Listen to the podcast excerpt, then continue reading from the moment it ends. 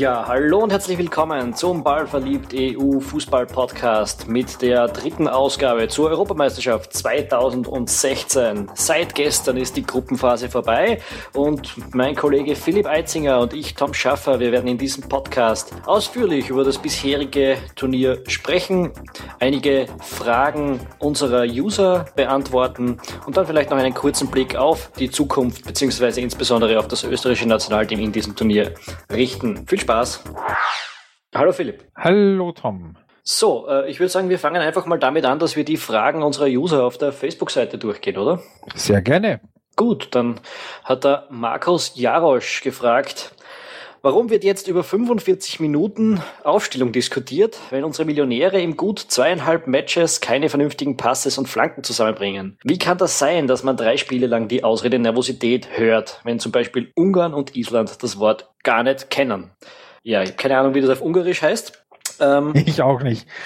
Ähm, aber ich möchte gleich mal sagen, dass ich immer ein schönes Problem damit habe, wenn dann äh, sich beklagt wird, dass, äh, dass diese äh, Kicker-Millionäre keinen geraden Pass zusammenbringen. Ja, es mag schon sein, dass da ein paar dabei sind, äh, die ein siebenstelliges Konto haben. Das ändert aber nichts und dass es auch nur Menschen sind, die äh, auch Druck spüren und auch äh, gute und schlechte Tage haben können.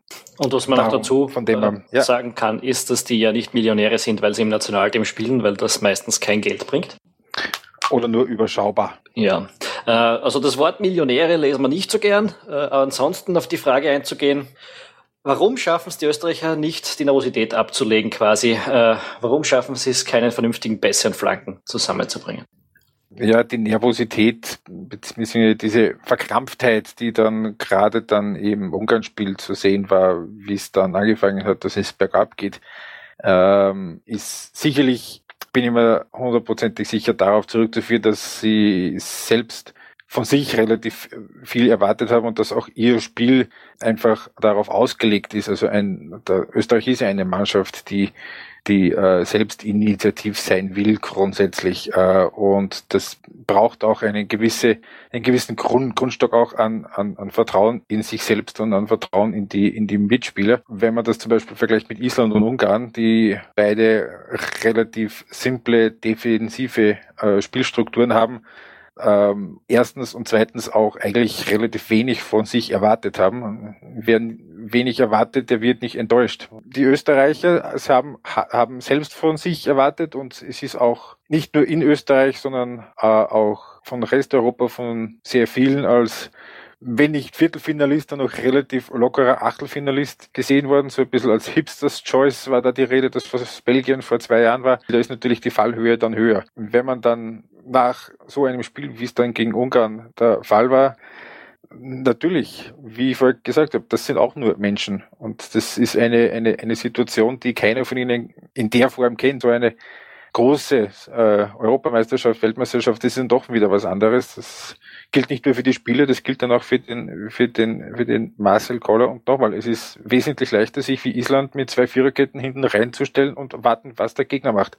Ich bin auch der Meinung, ja, dass das hauptsächliche Frage von, von der äh, Spielstruktur ist im Prinzip, dass die Österreicher halt versuchen, das Spiel zu machen und da brauchst du halt Präzision, Tempo, äh, Selbstvertrauen. Das wäre, wenn du defensiv spielst, ist das halt äh, nicht ganz so wichtig, weil zerstören kannst auch, wenn du nervös bist. Die Österreicher haben dann auch gezeigt, gegen Portugal, da waren sie jetzt irgendwie, glaube ich, nicht viel weniger nervös, aber dass es trotzdem über große Teile des Spiels funktioniert hat, dass man äh, ein Spiel des Gegners äh, dadurch dämmt, dass man jetzt keine großen Wert auf, auf eigene Offensive legt. Und wenn man schaut, vielleicht wäre sich irgendwie in einem Counter mal was ausgegangen oder so, wenn das reicht als Erwartungshaltung, ist das ein bisschen einfacher. Gegen Portugal ist uns das gelungen, in den anderen zwei Spielen ist einfach viel mehr erwartet worden. Wenn man jetzt sagt, die 45 Minuten, die dann doch ganz gut waren in der Hinsicht, ich glaube, es war ein bisschen mehr. Ich habe so das Gefühl gehabt, dass sie auch gegen Island irgendwie so nach einer halben Stunde eigentlich sehr gut ins Spiel gefunden haben. Dankenswerterweise, weil die Isländer äh, nicht mehr so aggressiv nach vorne gespielt haben. Das haben sie, das hat uns die Möglichkeit gegeben, in das Spiel reinzufinden. Äh, und das ist dann auch ganz gut gegangen. Also das Selbstvertrauen ist dann von Minute zu Minute gestiegen und dass man nachher in der zweiten Hälfte eben das altbewährte System zurückgekommen ist, war das eigentlich sehr gut. Da habe ich nichts zu aussetzen dran. Ja, ich glaube, so viel zu dieser Frage. Okay, dann ähm, gehen wir zur nächsten Frage, das dann warum Österreich die Qualifikationsleistung nicht bestätigen hat können, will Dr. Uwe von uns wissen, unsere Einschätzung. Tom, haben wir bis zu einem gewissen Grad schon, schon beantwortet, hängt aber meiner Meinung nach auch damit zusammen, dass es in dem Kader dann halt doch nicht ganz möglich ist, ähm, gewisse Leute einigermaßen adäquat zu ersetzen. Äh, wenn da auf der rechten Seite in der Offensivreihe halt keiner da ist, der wirklich eine adäquate Form hat, dann wird es schwierig. Und wenn einer wie der Junusovic verletzt ist und sich Dragovic sperren lässt und auch eigentlich ohne Spielpraxis nach einer Verletzung hinkommt, siehst du das ähnlich? Ja, absolut. Also ich, es ist im österreichischen Team halt so, du kannst einzelne Ausfälle kompensieren. Das hat das Team in den letzten Jahren immer wieder gezeigt, dass wenn Alaba fehlt, dass das trotzdem geht oder dass wenn halt zwischendurch ein anderer fehlt, dass das kein Problem ist. Aber wenn dann halt mal zwei, drei ausfallen und dazu noch zwei, drei kommen, die nicht die Topform haben, dann gibt der Kader das momentan halt nicht her. Und ich weiß nicht, ob die Frage jetzt irgendwie zu Schöpf noch gestellt worden ist bei uns im Forum. Vielleicht kommen wir noch dazu. Aber ich muss sagen, ich hätte persönlich jetzt auch nicht äh, damit gerechnet, dass der so gut äh, einschlägt Endeffekt, wie er das jetzt vor allem im letzten Spiel gemacht hat. Da ist halt, das ist etwas, würde ich sagen, das für die Zukunft positiv stimmt, dass da gelegentlich äh, Leute dazukommen, die dann auch integrierbar sind und die den Kader verbreitern. Aber für das Team in der Breite mit so viel unglücklichen Zufällen vor und während dem Turnier, muss man sagen, war das wahrscheinlich zu früh, äh, auch wenn das alt, ziemlich alt klingt mittlerweile als Ausrede in Österreich, aber ist halt so. Die waren noch nie bei einer Euro dabei und es gibt halt ungefähr 12, 13 Leute, die man ins erste Team dazu nehmen kann. Äh, beim Rest gibt es einen gewissen, einen gewissen Abfall. Ja. Äh, die Frage zu Schöpf im Übrigen ähm, kommt jetzt nicht mehr. Darum würde ich sagen, ist das ein guter, guter Zeitpunkt, jetzt über ihn zu reden. Ich habe äh, kann mich erinnern an das Malta-Spiel, da habe ich die Analyse geschrieben. Damals hat er mir nicht so gut gefallen. Weniger, was jetzt weniger an ihm liegt. Er war sicherlich äh, bemüht und alles drum und dran, aber man hat halt gemerkt, dass er so richtig die Abläufe noch nicht kennt und die anderen ihm auch noch nicht so richtig vertrauen. Da habe ich den Eindruck, das hat sich im Laufe des Turniers jetzt deutlich gewandelt, vor allem was man eben dann jetzt auch im Island-Spiel gesehen hat, ähm, ist Schöpf jetzt innerhalb dieses, äh, dieser paar Wochen, die jetzt von Vorbereitung und Europameisterschaft selbst äh, relativ reingewachsen, habe ich den Eindruck. Und er und Robert Almer, würde ich sagen, sind die einzigen beiden Österreicher, die als Gewinner, wirklich als Gewinner aus dieser Europameisterschaft rausgehen. Das kann gut sein und das ist eigentlich ein relativ interessanter Aspekt, an den ich selbst jetzt noch nie gedacht habe, dass so ein Turnier ja im Prinzip, also diese Möglichkeit hat Österreich in den letzten ähm, acht Jahren ja nicht gehabt, dass man das Team einmal über einen Monat zusammen hat und dass die sich dabei erstens besser kennenlernen, dass man sich mal einen Monat äh, auch mehr miteinander trainiert und vielleicht wirkt sich das auch positiv in die Zukunft hinein aus. Ähm, für den, äh, für den äh, Alessandro Schöpf ist das sicher ein positives Ding, weil wenn man jetzt überlegt, es hätte die Euro nicht gegeben und der hätte sich jetzt die nächsten drei Jahre so ins Team reinfühlen müssen, immer so mit zwei, dreitägigen äh, Trainingslagern, dann hätte er wahrscheinlich länger Wäre gebraucht. Geworden. Ja. Wäre sehr schwierig geworden, ja. Ähm, hat ihm auch sicherlich geholfen, auch im Hinblick jetzt auf die nächste Saison bei äh, Schalke 04 mit einem neuen Trainer, da werden die Karten neu gemischt. Äh, hat ihm der Auftritt bei der Euro jetzt sicherlich nicht geschadet. Und es wär, würde auch dem ÖFB-Team nicht schaden, wenn der wieder ein bisschen regelmäßiger spielt, als es am Schluss der jetzt abgelaufenen Saison der Fall war unter André Breitenreiter. Das wird man sehen müssen, genauso wie man sehen müssen wird, wie sich so diese, diese ähm, Leute aus der so halb zweiten Reihe, also ich denke da eben an einen Marcel Sabitzer und Stefan Ilsank in erster Linie, ob sich die jetzt wirklich auch in Leipzig in der Bundesliga in der, in der ersten Mannschaft festspielen können, wo ich insbesondere bei Marcel Sabitzer, wenn sich das so anstellt jetzt wie bei der Europameisterschaft, meine Bedenken habe, weil das war relativ viel mit Tempo rausnehmen, statt mit Tempo beschleunigen, äh, sein Spiel jetzt bei der bei diesem Turnier. Ähm, genau das sind so die Sachen, die einfach äh, auch das ÖFB-Team braucht. Leute mit regelmäßiger Spielpraxis. Es wird auch die Frage sein, wo Flo Klein unterkommen wird und vor allem, was jetzt mit Martin Hanek wird. Ich bin mir relativ sicher, dass Martin Hanek wollte jetzt die Europameisterschaft schon dazu nützen, so ein bisschen Werbung in eigener Sache zu machen. Ist jetzt so in der Form sicherlich nicht ganz gelungen. Der wird es wahrscheinlich relativ schwer haben dass er einen vernünftigen Verein findet das nach dieser Saison in Stuttgart und auch nach diesen anderthalb Spielen, die er bei der Europameisterschaft jetzt spielen hat dürfen. Das glaube ich nicht. Ich glaube, äh, jeder weiß, die Qualitäten, die der Martin Hanig hat, sind bekannt. Äh, und dass der halt jetzt in einem Tief drinnen ist, äh, das, ich weiß nicht, das sollte man im Profifußball mal in Erwägung ziehen, dass, das, äh, dass man das übertauchen kann, ja. Hast du völlig recht, auch Christian Fuchs hat eineinhalb Jahre bei Schalke nur Dreck gespielt und ein Jahr später ist er Meister mit Leicester. Also das aber natürlich, ähm, nach so einer Saison, ne, ne, nämlich jetzt auch mit dem, mit, mit dem Abstieg in Stuttgart und er wird ja jetzt auch nicht mit großem Selbstvertrauen wohin kommen, wo er halt dann auch hinkommt. Was siehst du so sonst so mittelfristig an Leuten, die eventuell nicht mehr dabei sein werden und Leuten, die dazukommen? Ich glaube, so richtig viel weg wird nicht brechen, oder?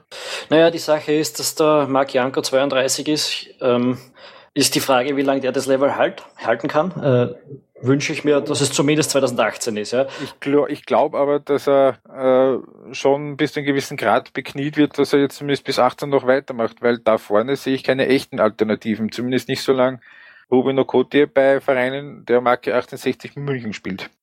Ja, das ist richtig. Ähm, ich glaube auch. Also es wäre super, wenn er weitermacht. Es wäre super, wenn er, wenn er das auch rechtfertigen kann mit seiner Qualität weiterhin. Bis jetzt äh, gibt es darüber, glaube ich, keine Diskussion. Ähm, wenn er das noch zwei Jahre so bringt, dann äh, wird er nicht wegbrechen. Ähm, ansonsten äh, kommt er halt jetzt langsam in ein Alter, wo das ein Thema wird.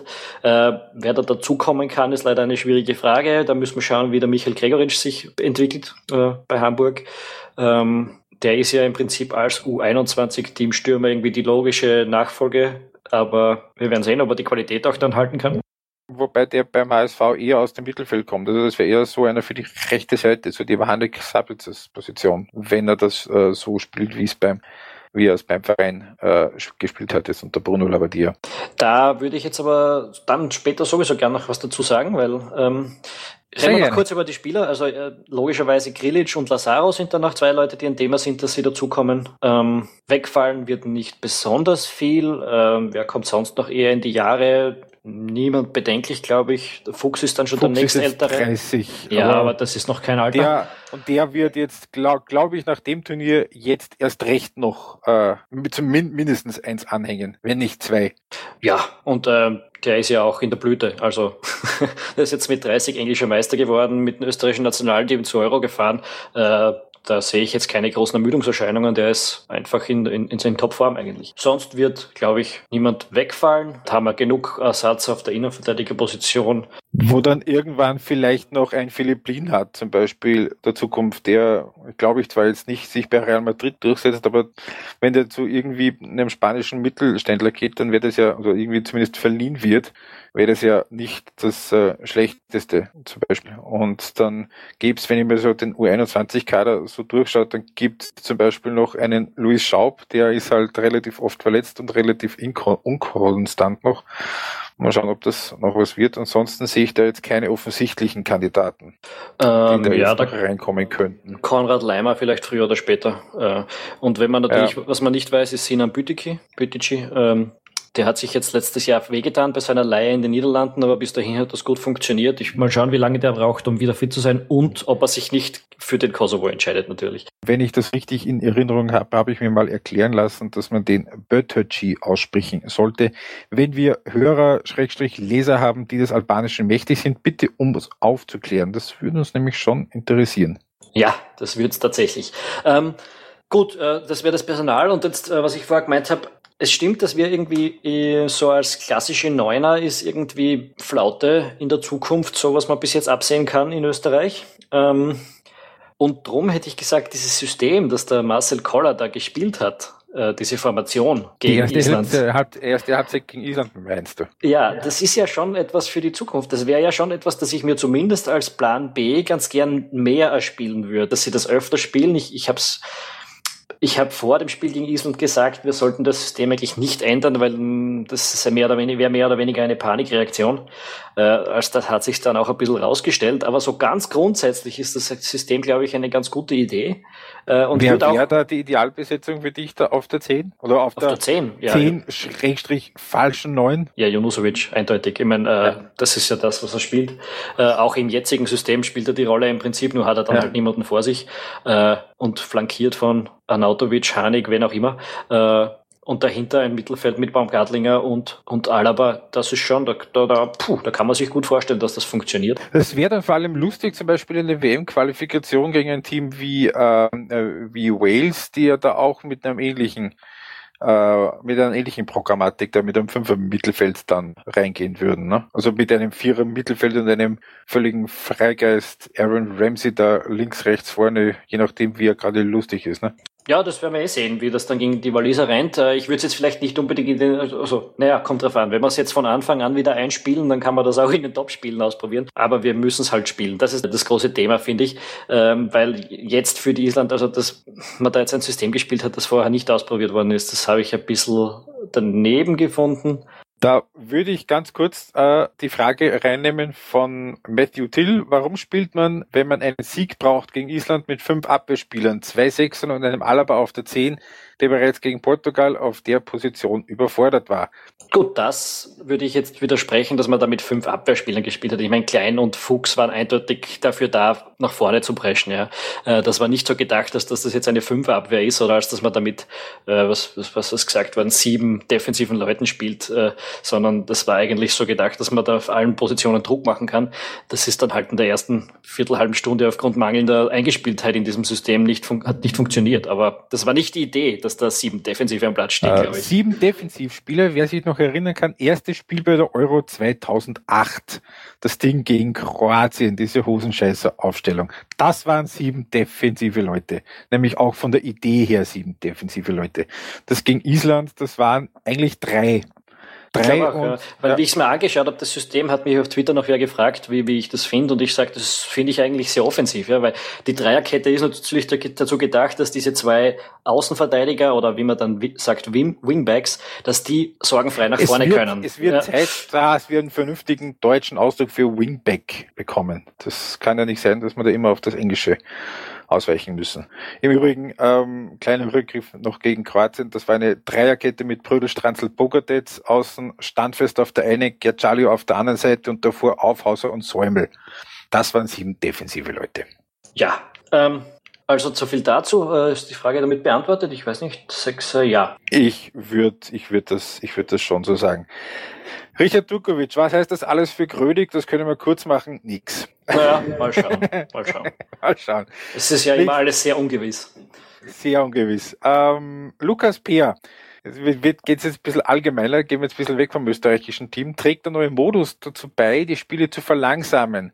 Weniger Zug zum Tor, eher keins bekommen als eines Schießen zum Beispiel, wenn man tatsächlich mit drei Unentschieden weiterkommen kann, wie das ja die Portugiesen gemacht haben. Da bin ich jetzt nicht, also ich glaube ihn nicht, dass der Modus das tut, weil erstens kann man ja mehr riskieren, weil man auch Dritter werden kann. Äh, aber vor allem, ich meine, es gab Spiele im Turnier, da ist das so gewesen. Äh, die Slowaken haben gegen England ganz sicher nicht mehr alles riskiert, weil die haben mit dem Punkt halt das Weiterkommen fixiert. Auf der anderen Seite, wenn man sich anschaut... Wäre das, glaube ich, auch nicht anders gewesen, wenn es jetzt darum gegangen wäre, für die Slowaken zum, zum Beispiel den zweiten Platz ab, abzusichern. Also das ja, das stimmt. Ähm, und was man auch anschauen kann, sich ist ja Ungarn-Portugal. Äh, das war ja das genaue Gegenteil. Da ist im letzten Spiel einfach drunter und drüber gegangen.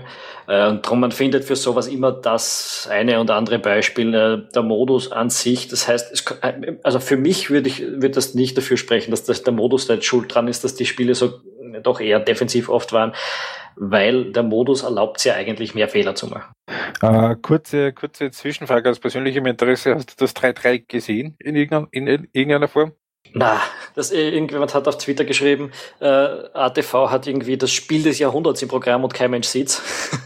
ja, ich habe es aufgenommen, offen gestanden, aber zum Anschauen bin ich jetzt auch noch nicht gekommen in den, in den letzten 24 Stunden. Werde ich aber mit Sicherheit früher oder später mal nachholen soll ein ganz feines Spielchen gewesen sein. Von der Zusammenfassung äh, her ja.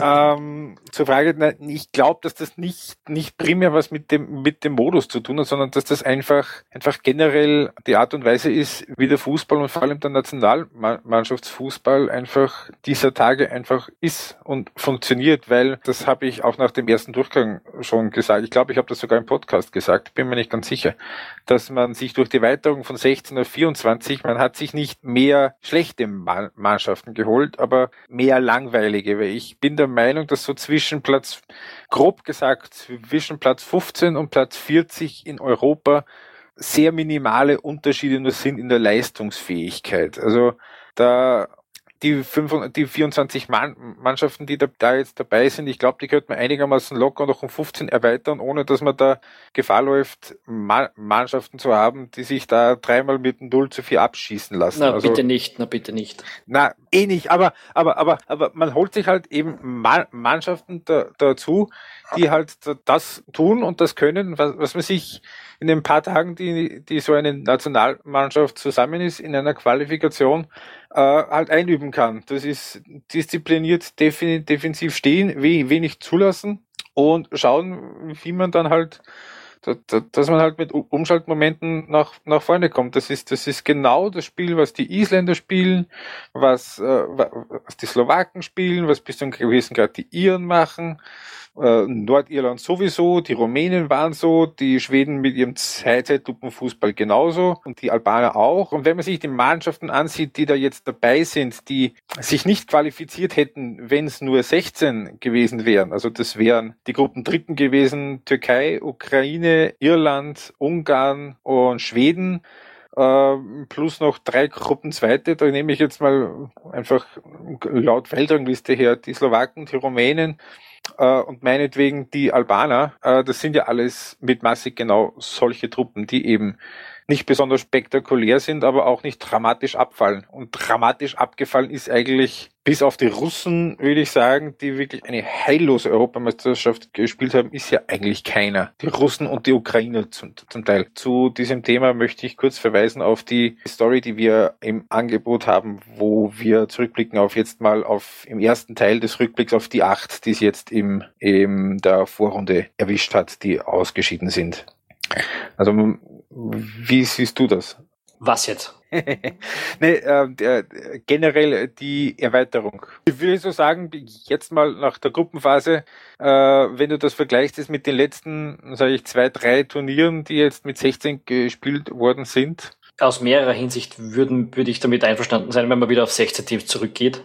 Zum einen, weil halt wirklich diese, ich meine, es ist super für diese Mannschaften dabei zu sein, aber es ist halt auch nicht besonders interessant. Und ich als jemand, der alle Spiele sehen will, muss sagen, dass es ein bisschen viel wird mittlerweile. Also 24 Mannschaften ist echt so das Limit, wo du das sagen kannst, du schaust da wirklich fast alles an.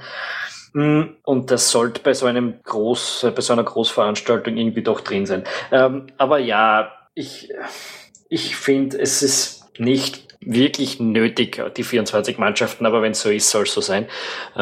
Äh, es, es wird uns nicht in großes Verzücken bringen. Was man Wie siehst du den Modus was, an was man, schon, was man schon sagen muss, ist, dass uns halt Mannschaften doch überraschen können. Also bei Island hätte man vorher gesagt, die haben eigentlich dabei nichts verloren und jetzt sind die als Gruppenzweiter weiter. Bei den Ungarn, die sind als Gruppenerster weiter. Gut, die haben ja, nicht... die Isländer, die haben eine starke Qualifikation gespielt, haben bis zum vorletzten Spieltag geführt. Aber ja, aber keiner hätte mit denen, keiner hätte mit denen gerechnet. Keiner hätte mit Albanien gerechnet. Äh, keiner hätte unbedingt damit gerechnet, dass Nordirland weiterkommt. Also Mannschaften, von denen man sagt, die gehören da eigentlich nicht hin, können dann trotzdem beim Turnier, weil Fußball halt so überraschend ist, wie er ist, doch über, überzeugen.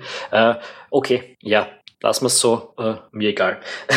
Der Modus ah. insgesamt ist halt ein Problem, äh, weil. Aber, äh, aber, aber, aber komischerweise, ähm, damals, wie die Weltmeisterschaften so gespielt worden sind und bei den diversen Junioren-Turnieren, die so gespielt werden, ich kann mich nicht erinnern, dass da jemals wer wegen dem, wegen dem Modus gejammert hat. Und selbst damals 1990, wo, wo die Österreicher am ersten äh, äh in der Gruppe A waren, und quasi als erstes. Damals war ich fünf Jahre alt. Ich habe ja, keine Ahnung, ob die Leute ja, da ja, nee, haben. Aber in der, in, der, in, der, in der Gruppenphase als erste fertig waren und dann als Gruppendritter zwei Tage warten mussten, ob sie jetzt weiter sind oder nicht, ich habe aus, aus diversen Recherchezwecken äh, zeitgenössische Zeitungsberichte von damals studiert, also dass da über den Modus gejammert worden wäre, äh, im Sinne von, das kann ja nicht sein, dass man da noch zwei Tage warten muss. Ja, in dem Sinne würde ich auch nicht drüber jammern, das ist mir auch egal, da muss man halt zwei Tage warten, auf das kann man, glaube ich, verkraften, wenn man dann weiterkommt. Was halt wirklich beschissen ist, ist die Geschichte, die wir vor der Euro gehabt haben,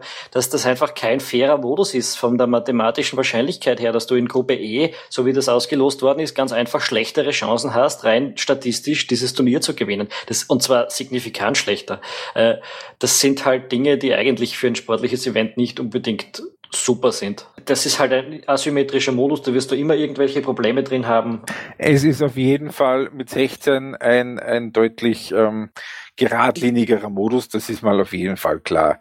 Ähm, nur der Modus, der kann jetzt natürlich nichts dafür, dass äh, die Spanier und die Engländer ihren Gruppensieg verkackt haben und jetzt. Das ist was anderes. Das ist was ganz anderes. Diese wunderschöne Knubbelung von, von, von ähm, großen Namen in einer Turnierhälfte ergibt. Damit kommen wir zu Alexander Neuper, der nach dem Turnierbaum gefragt hat, wo Deutschland, Spanien, Italien äh, und äh, damit England ich keinen Schwachsinn ja, erzähle. Genau. Deutschland, Spanien, Italien, Frankreich, England in einem Turnierbaum. Nur einer von diesen Teams wird im Finale stehen. Auf der anderen Seite Kroatien, Portugal, Polen, Belgien, Wales. Mindest, also einer von diesen Teams wird garantiert im Finale stehen. Also Schweiz, Nordirland, Ungarn sind da auch noch dabei in dem Turnier erst. Jetzt, also mit dieser Art und Weise, wie jetzt dieser Turnierbaum aussieht, Würdest du sagen, ist das Turnier interessanter geworden oder weniger interessant?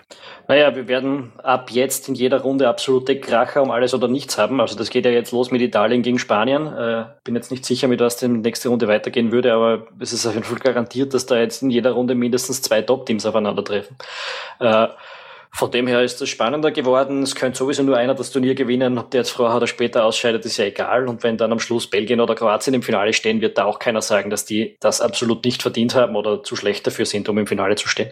Finde ich also alles okay. Es ist ein bisschen unglücklich, weil natürlich, ja, so wie es halt ausschaut, schaut es halt aus. Aber aber das ist halt so erspielt. Nur um das nochmal zu verdeutlichen. Es gibt ein Achtelfinale zwischen Spanien und Italien. Der Sieger trifft mit hoher Wahrscheinlichkeit im Viertelfinale auf Deutschland. Und der Sieger von diesem Viertelfinale trifft mit hoher Wahrscheinlichkeit im Halbfinale auf Frankreich oder England.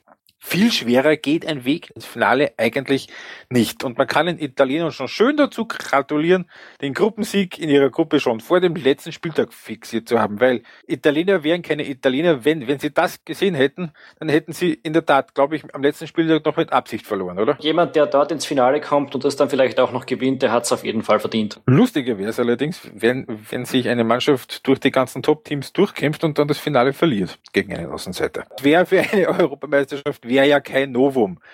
Griechenland, Dänemark. Ja, es wäre in dem Sinn schon ein Novum, weil halt jetzt, äh, es ist eine Runde mehr. Also es gibt jetzt nicht nur mehr Viertel, Halbfinale und Finale, äh, sondern wo die Griechen noch drüber haben müssen. Die Dänen haben überhaupt nur eine K.O.-Runde über, überstehen müssen ins Finale. Wenn du jetzt dann eine Sensation schaffen willst, musst du durch die Gruppenphase kommen und dann musst du noch äh, vier Spiele gewinnen. Ähm, das ist, das macht es natürlich schon unwahrscheinlicher, dass ein Team das gewinnt, das nicht wirklich top ist, glaube ich. Das ist richtig, aber trotz alledem und auch wenn das gute Mannschaften sind, die wir auch vor dem, vor dem Turnier einiges zugetraut haben, aber es ist schon, glaube ich, leichter gegen Portugal, Polen und Belgien ins Finale zu kommen als gegen Italien, Deutschland und Frankreich. Aber ja, sicher, wahrscheinlich schon. Also zumindest von den Namen her ist das so.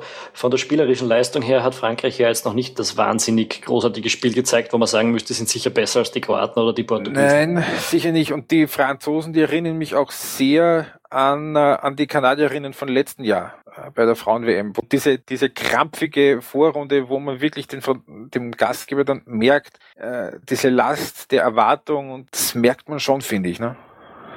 Ja, das merkt man auf jeden Fall. Uh, auf der anderen Seite, ich meine, sie sind jetzt dann doch relativ souverän durch die Gruppenphase gekommen.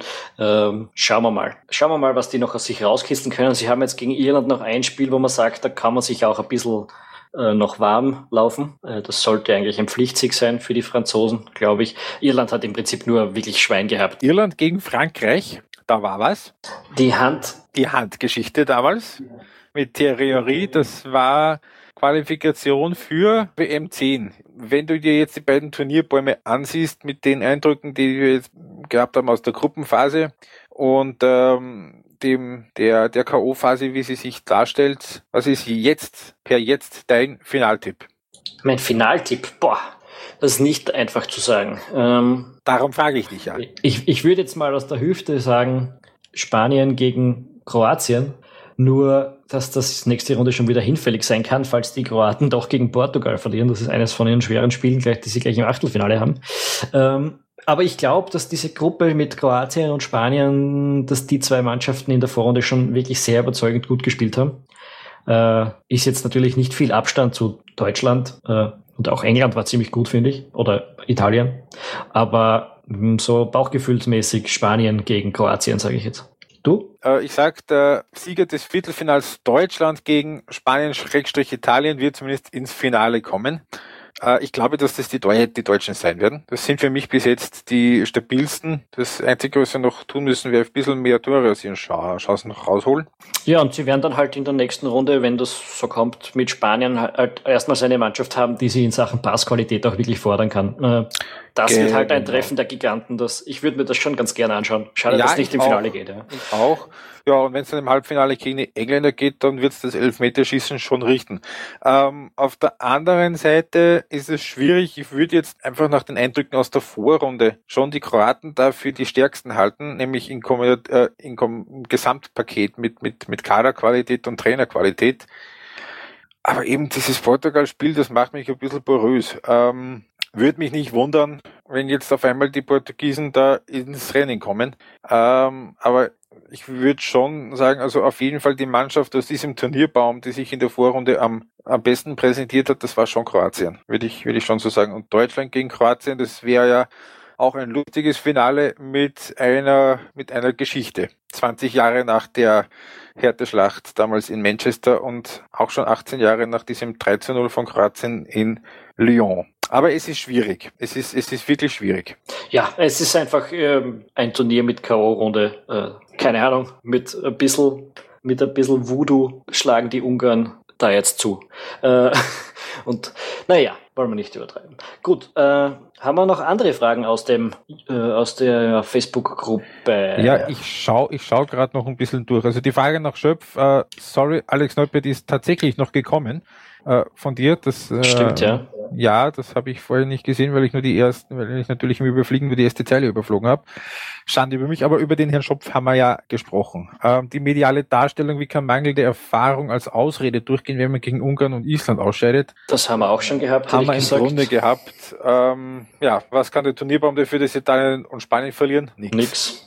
Gar nichts. Vor allem, weil Italien ja eigentlich trotzdem Gruppensieger geworden ist. England hat er, glaube ja, ich, gemeint weil Italien auch äh, die Papierform eigentlich besiegt hat, weil eigentlich wäre Belgien da laut Setzliste der, der, der, der Gruppensieger gewesen. Ja, das haben nur sehr intelligente Menschen vorher gewusst, dass das die Italiener gewinnen werden. Ja, natürlich. Ich würde jetzt einmal darauf verweisen, unsere Euro-Vorschau nachzuhören, falls ihr es wissen wollt, was ich meine. Nur mal so viel, ich habe damals auf Belgien getippt, aber ich bin ja auch, naja, dafür habe ich andere Gruppen erstaunlich richtig gehabt. Ich habe zum Beispiel die Russen als Gruppenletzte gehabt, ich habe die Rumänen, glaube ich, als Gruppenletzte gehabt. Gut, ich habe auch gesagt, dass dort Irland, glaube ich, äh, Gruppenletzter wird. Und ich glaube, ich, mich erinnern zu können, ich habe nicht gehabt, dass Österreich Gruppenletzte wird. Ähm, ja. ja. das haben wir alle wohl eher nicht gehabt. Na, wenn wir die Gruppen so durchgehen, die Gruppe A habe ich, glaube ich, richtig getippt. Die Gruppe B habe ich falsch getippt, weil Wales vor England. Ähm, ja, gut, das haben wir beide nicht gehabt. Und du hast auch die Russen vor den, vor den Slowaken gehabt. Bist sicher? Das weiß ich jetzt noch auswendig nämlich. Ja, weil ich dir widersprochen habe, ja. Okay. Ähm, Gruppe C hab, äh, hast du Nord Nordirland als dritten gehabt. Chapeau. Und ich ja. habe mit meinem Risikotipp die Polen als Gruppensieger gehabt. Das hat mir zwei Tore haben, haben mir gefehlt, weil bei Punkt- und Torgleichheit wären die Deutschen mit der Verpflichtung weiter vorne gewesen. Die das haben wir nicht gehabt, dass die Kroaten das gewinnen, glaube ich. Nee, ich glaube ich auch nicht. Also da, da habe ich meine These von 9-3-3-3 aufgestellt, von dem ist, aus dem ist nichts geworden. Dann die Gruppe E mit Italien, Belgien, Irland, Schweden, die habe ich richtig gehabt. Ich nicht, ich habe die Belgier vorangehabt, ja, und die, über die Gruppe F, über die brauchen wir sowieso nicht. Na, die habe ich richtig gehabt, wenn man es von der anderen Seite liest. ja, stark. Ich auch. So, damit hätten wir das auch äh, besprochen. Aber das, das war schon mal schlimmer bei uns. Das war schon mal schlimmer. Ja, ja, das war schon mal schlimmer. Eine Frage, die mir vorhin durchgerutscht ist, dass inwiefern wir die EM als vercoacht äh, betrachten bei, bei Österreich. Ähm, ich würde aus, aus meiner Sicht sagen, es war nicht alles super und es war nicht alles glücklich, aber es ist auch nicht alles nur auf Marcel Koller zu schieben. Vercoacht. Ich glaube, das zweite Spiel war an sich richtig gecoacht, das gegen Portugal. Das glaube ich Da hat man auch, nicht ja. viele andere Möglichkeiten gehabt, als, als äh, sich einfach hinten reinzustellen und zu hoffen. Äh, da war einfach, da ist zu viel schief gegangen, das Selbstvertrauen vom ersten Spiel kaputt gewesen, bla bla bla. Äh, Im ersten Spiel hat man es vercoacht? Ich weiß es nicht. Äh, ich glaube, das war eine Aneinanderreihung. Zusammengekommen. Ja, schon. Äh, würde ich jetzt nicht unbedingt das vercoacht betrachten. Man kann jetzt sagen, ja, der hätte sehen müssen, dass der Schöpf besser in Form ist. Habe ich vorher auch nicht gewusst und ich habe ihn in Testspielen vorher noch beobachten können auch. Äh, weiß ich nicht. Hätte er das sehen müssen. Hätte man sich, kann man sich ja im Nachhinein jetzt sagen, was, was man schon sagen muss, es ist, ähm, das haben, das haben auch die äh, Kollegen von äh, Spielverlagerung und 90 Minuten, wenn ich die kurz ins Spiel bringen darf, also namentlich Tobi Escher und Momo Akondi, ähm, die Sache mit der Mannorientierung, äh, die die Ungarn gespielt haben, was bei den Holländern schon genauso der Fall war, was ihnen nicht gefallen hat. Ähm, das ist schon ein Punkt, der sich jetzt doch schon länger durchzieht. Äh, die dass sich Österreich nicht geschickt anstellt, wenn es äh, wenn's im Mittelfeld Mann gegen Mann geht. Ähm, das, das ist schon, das kann schon auch ein Thema werden für die für die Zukunft, weil die Gegner in der WM-Qualifikation, das sind ja auch, also die schauen ja auch Video. Das ja, ist eines der Themen. Natürlich. Ähm, drum hätte ich jetzt auch gesagt, wir brauchen einfach auch ein anderes zweites, eine zweite Formation mit System, die wir spielen können.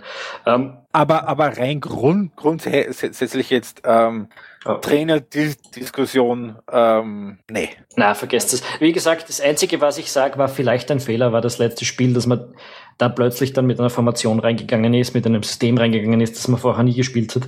Das ist etwas, das hätte man dem Hickersberger vor, zwei, vor acht Jahren oder haben wir dem Hickersberger vor acht Jahren irgendwie nicht durchgehen lassen. Das muss ich jetzt auch konsequenterweise kritisieren.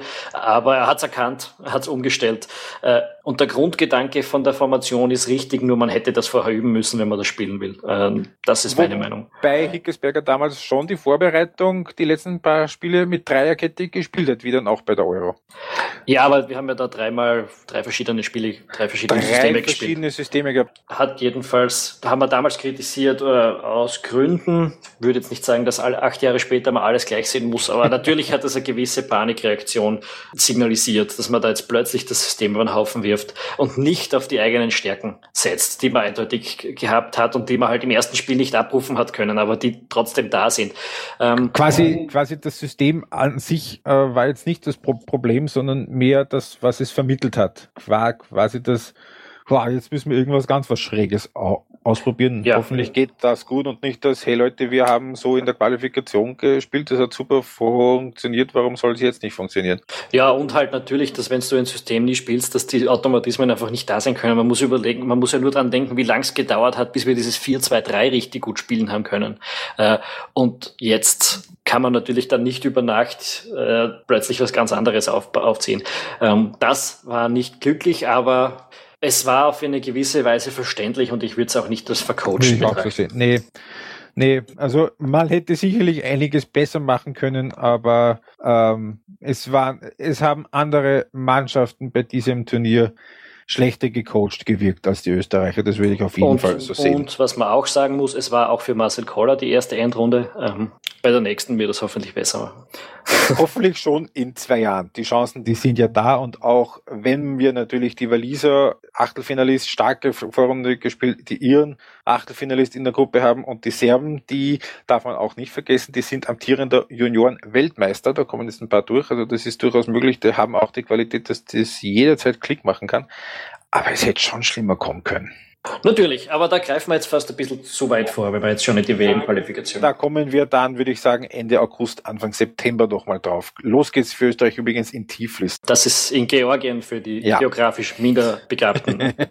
Haben wir noch was zu besprechen? Doch, weißt du, was wir schauen? Die Achtelfinale gehen wir durch und dann schauen wir, was wir da so tippen. Ja, Gerne.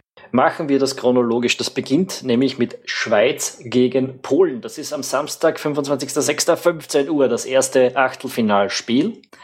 Ähm, ich habe da ein klares 2 zu 0 für Polen. Ja, ich auch. Weil äh, die Schweizer sich jetzt schon stabilisiert haben in, der letzten, in, in den letzten anderthalb Spielen, aber das habe ich lustig gefunden, dieses 0 zu 0 gegen die Franzosen, wer es gesehen hat, ich habe mir das am ähm, Schweizer Fernsehen angesehen und die Studioexperten äh, im SRF sind das Alan Sutter und Raphael Wicki, haben äh, die zweite Halbzeit als, als äh, die beste Halbzeit abgefeiert, die die Schweiz unter Wladimir Petkovic gespielt hat. Wenn die das ernst gemeint haben, dann können die letzten zwei ja nicht besonders schön gewesen sein. Ähm, die Schweizer haben das Ganze zwar schön kontrolliert und die Franzosen schön vom eigenen Strafraum ferngehalten, aber erstens äh, hat es die Franzosen auch merklich nicht so richtig gefreut, da jetzt wirklich was zu riskieren. Auf der anderen Seite haben die Schweizer in der zweiten Halbzeit genau null Torschüsse gehabt. Ähm, ja, nee, Polen wird das normalerweise machen, ja. Dann Samstag um 18 Uhr, Wales gegen Nordirland. Bale gegen McGovern. Wie siehst du das? Ich habe bei dem Spiel ein 2 zu 1 für Wales. Äh, und zwar deshalb, weil ich glaube, dass die Iren, Nordiren sich da reinknallen werden hinten, wie sie das im ersten Spiel gemacht haben äh, und den Walisern es ordentlich schwer machen werden. Ich glaube, dass die Waliser früher oder später durchbrechen, aber äh, es wird schwer und ich sage einfach, Will Creek wird sein Tor machen. Drum 2 zu 1. Also man kann auf jeden Fall davon ausgehen, wenn Will Crick sein Tor macht, dann ist das Spiel on fire. Ich glaube aber nicht, dass Nordirland da wirklich eine realistische Chance haben wird, weil die Waliser einfach eigentlich in allen Bereichen besser aufgestellt sind. Sollte es den Walisern gelingen, ein relativ frühes Tor zu machen, dann könnte es auch schier werden, dann könnte es auch Richtung 3-0 gehen. Ähm, ich glaube, damit könnte jeder leben. Ein 3-0 wäre noch nicht wirklich schier. Äh, 3-0 aufwärts. Ähm, 2-0 Wales. Dann das nächste Spiel, Kroatien gegen Portugal. Das ist auf jeden Fall im oberen Ast das beste ja, Achtelfinale. Ich, ja. ähm, ich gebe den Kroaten da ebenfalls ein 2 zu 1. Ich glaube, das wird ein gutes Spiel und ich glaube, die Kroaten mit der besseren Qualität im zentralen Mittelfeld werden sich durchsetzen. Das ist für mich so ein, so ein Kandidat auf, auf, auf, auf Verlängerung. Äh, ich glaube, die Portugiesen, jetzt würde es mir natürlich helfen, dieses 3-3 gegen Ungarn gesehen zu haben. Ähm, ob die da jetzt wirklich offensiv klicken oder ob das nur der, das individuelle Genius war vom, vom, vom Cristiano Ronaldo. Nachdem es in der Vorrunde war, müssten es die Kroaten machen. Ähm, ich sag 1-1 und Elfmeterschießen. Gut, äh, das nächste Spiel. Frankreich gegen Irland. Da, ja, das ist relativ das, eindeutig. 2-0. Das, ähm, da gegen Wales gesagt, dass die Iren, die, werden, die werden alles reinknallen. Die haben genau gar nichts zu verlieren. Die haben jetzt schon mehr erreicht, als sie sich, glaube ich, selbst zu, zugetraut haben. Die haben jetzt mit dem Sieg gegen Italien einen Boost an Selbstvertrauen. Und die Franzosen, die zittern ja wie Espenlaub. Auch wenn das, ja, klar, mit sieben Punkten und allem drum und dran. Ähm, ich glaube schon, dass sie die Franzosen machen, aber die Iren, die werden es bis zum letzten pushen. 2-1 Frankreich. Dann gehen wir, wir sind da übrigens schon am Sonntag, das ist das Sonntagnachmittagsspiel. Sonntag 18 Uhr, Deutschland gegen Slowakei. Wir erinnern uns zurück, es ist ähm, knapp drei Wochen her, da hat die Slowakei ein Testspiel in Deutschland 3 zu 1 gewonnen. Schaffen die das wieder? Nee, oder? Na, auf keinen Fall. Ähm, die Slowakei geht da, glaube ich, unter mit, ich würde sagen, 3-0. Ja, die haben gegen England ein ziemliches Masel gehabt. Die haben gegen Wales verloren. Sie waren gegen Russland nicht wahnsinnig überzeugend. Und dann kommt da der Weltmeister. Mm, nope. No, no, no, no, no. Ähm, Gehe ich grundsätzlich mit, äh, rein von der Klasse her könnte das auch äh, durchaus höher werden. Und nachdem es die Deutschen noch nicht so mit dem Tore schießen haben, 2-0. Ja, irgendwann muss man ja anfangen. Gut, ähm, dann äh, wieder eine relativ klare Angelegenheit. Ungarn gegen Belgien. Jo, ähm, patenter Trainer gegen patentes Team. Ähm, ja, nach dem, was jetzt die Belgier in den letzten beiden Gruppenspielen gemacht haben, war das, das war zwar immer noch nicht besonders ähm, so richtig überzeugend, was die da abgeliefert haben gegen, äh, gegen die Iren. Ja, die Iren in der, in der zweiten Hälfte, das war dann schon gut.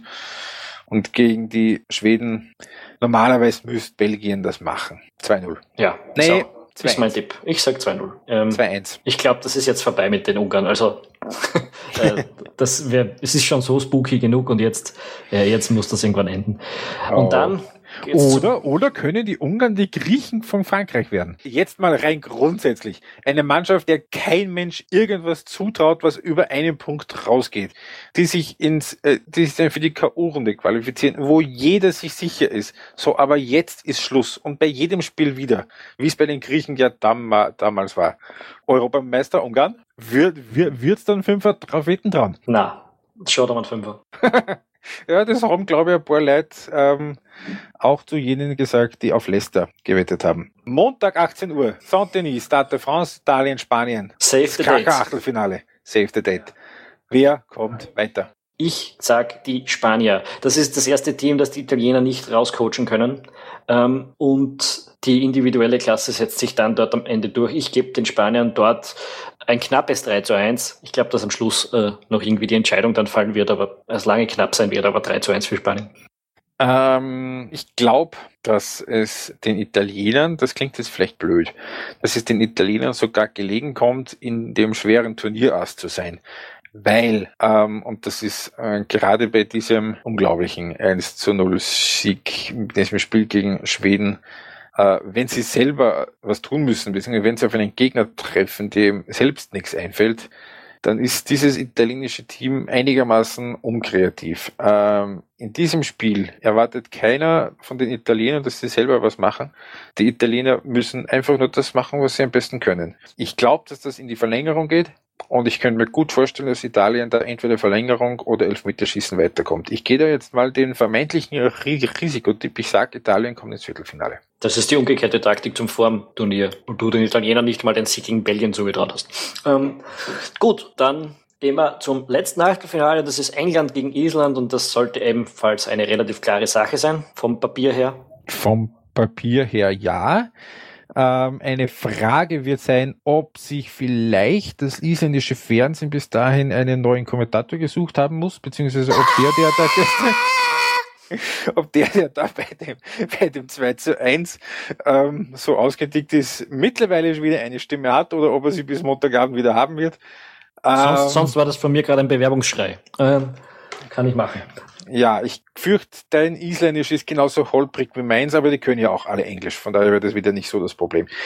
Nee, jetzt mal ernsthaft, ähm, die Isländer werden es den Engländern elends schwer machen und dass die Engländer leichte Probleme haben, sich äh, Chancen zum einen weniger zu erarbeiten und vor allem die dann zu nutzen gegen destruktive Teams. Das hat man ja schon gesehen gegen, äh, gegen die Slowaken und gegen die Russen vor allem ums Nutzen geht, ja, weil also Expected Goals sind war nicht so schlecht, ja. ne? war nicht so schlecht. Im Übrigen Expected Goals vom Expected Goals Ratio ist Österreich der beste Ausgeschiedene. Da sind sie auf Platz 2, 4, 6, 8, 10, 12, 13.